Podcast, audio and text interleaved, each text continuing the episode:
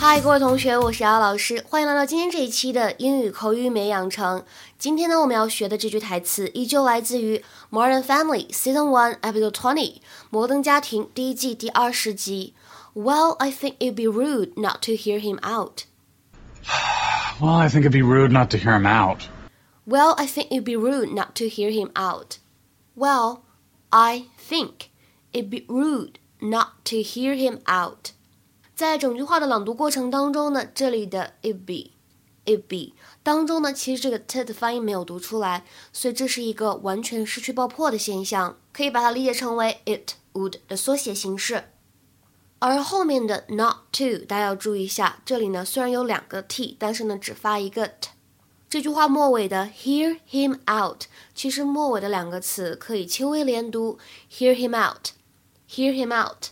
我觉得不听完人家说话蛮不礼貌的，或者呢，这里结合上下文的剧情，可以把它翻译成我觉得拒绝人家的邀请挺不礼貌的，都 OK。Okay, that's great. Okay, well, I'll let you know. All right, bye. Uh, so Charlie Bingham just invited us over to his beach house for a little get together. Oh, uh, well, what did you say? I said I'd check with you. I mean, what, what do you think? What do you think? Well, I think it'd be rude not to hear him out. Yeah, I mean, yeah, you're probably right. Yeah. Okay.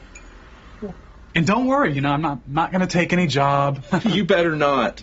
那英语当中什么叫做 hear somebody out？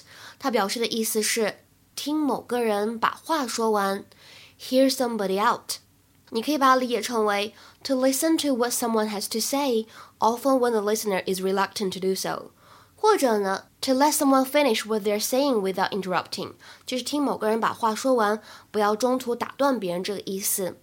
比如说，先看这句话：I know you're furious with me, but please hear me out. I know you're furious with me, but please hear me out. 我知道你特别生我气，但是请先听我说完。那么再比如说第二句话：I'm serious about this. Hear me out, please. I'm serious about this. Hear me out, please. 我是认真的，请听我说完。那么再比如说，看一个稍微复杂一点的例句：I know you don't want to change our plans, but hear me out. If we go to the beach on Saturday instead of Friday, we can probably avoid this storm. I know you don't want to change our plans, but hear me out. If we go to the beach on Saturday instead of Friday, we can probably avoid this storm. 我知道你不想改变计划，但是听我说，如果我们不是周五去海滩，而是周六去的话呢，可能就能避开这次风暴。今天的话呢，请同学们来尝试翻译一下下面这个句子，并留言在文章的留言区，是一个比较简单的英译汉。但是呢，请各位同学翻译的时候留意一下，这个到底是什么样的场合才会使用的，所以用词呢可以稍微做一些调整。Here are the witness, don't jump to conclusions. Hear out the witness, don't jump to conclusions. 其实最后这个 jump to conclusion，我们之前在公众号当中给大家做过讲解。哦，对了，提醒一下各位同学，我们本年度的最后一次晚间的视频直播的音标发音课程呢，即将在十一月十四号开课。